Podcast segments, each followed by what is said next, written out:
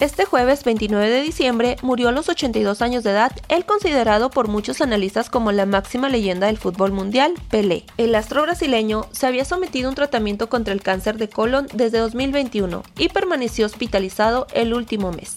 Su trayectoria comenzó en las calles de Sao Paulo, donde pateaba una pelota improvisada con una media rellena de trapos o papeles. Fuentes distintas que contabilizan diferentes series de partidos estiman que el total de goles de Pelé oscila entre 650 en encuentros de liga y 1281 en todos sus cotejos profesionales. Conquistó con Brasil tres Copas del Mundo, en Suecia 1958, Chile 1962 y México 1970. En el Mundial de 1958, realizado en Suecia, fue el jugador más joven en la historia de la Copa del Mundo. El Mundial de Inglaterra, 1966, fue amargo para Pelé. Tras disputar solo un juego, sufrió una lesión que marginó su participación en ese Mundial. A su regreso, en el Mundial de México 1970, con un cabezazo, marcó aquel gol de la final en su último partido mundialista. En total, Pelé disputó 114 partidos con la selección nacional para fijar un récord de 95 goles, incluidos 77 en partidos oficiales. Pelé alcanzó una fama a tal magnitud que los bandos de la Guerra Civil de Nigeria acordaron un cese al fuego en 1967 para que Pelé pudiera jugar en un partido de exhibición en ese país africano cuando visitó Washington en un intento por popularizar el fútbol en Estados Unidos, el presidente Ronald Reagan fue el primero en estrecharle la mano. Pelé fue el primer héroe nacional brasileño de raza negra en la historia moderna. Sin embargo, rara vez ha hablado de racismo en un país donde los adinerados y poderosos suelen pertenecer a la minoría blanca.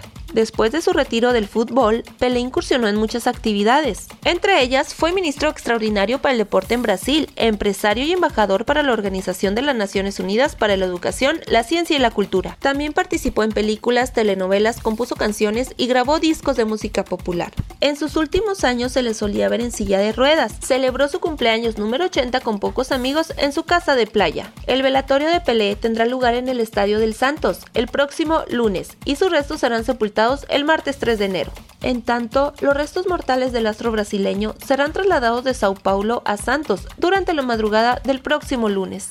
El féretro se ubicará en el centro de la cancha del estadio Vila Belmiro, en el velatorio público, que tendrá lugar entre las 10 de la mañana del lunes y las 10 de la mañana del martes. Al finalizar el velatorio, el martes 3 de enero, se realizará un cortejo por las calles de Santos. El cortejo pasará por la zona del Canal 6, donde vive la madre de Pelé, Celeste Arantes, antes de dirigirse al cementerio memorial Necrópolis Eucoménica, donde será sepultado en una ceremonia reservada a su familia.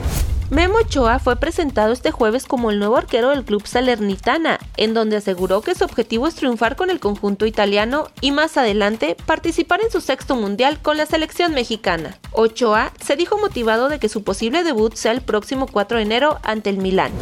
Así se jugará la semana 17 de la NFL. El domingo, Cardinals contra Falcons, Eagles frente a Saints, Bucaneros se miden ante las Panthers, Lions ante Bears, Texans versus Jaguares, Seahawks ante Jets, Chargers ante Rams, Patriotas se mide ante Dolphins, Gigantes versus Colts, Jefes ante Broncos, Washington frente a Browns, Riders se mide ante los 49, Empacadores ante Vikingos, Ravens frente Steelers y para el Monday Night, Bengals ante Bills.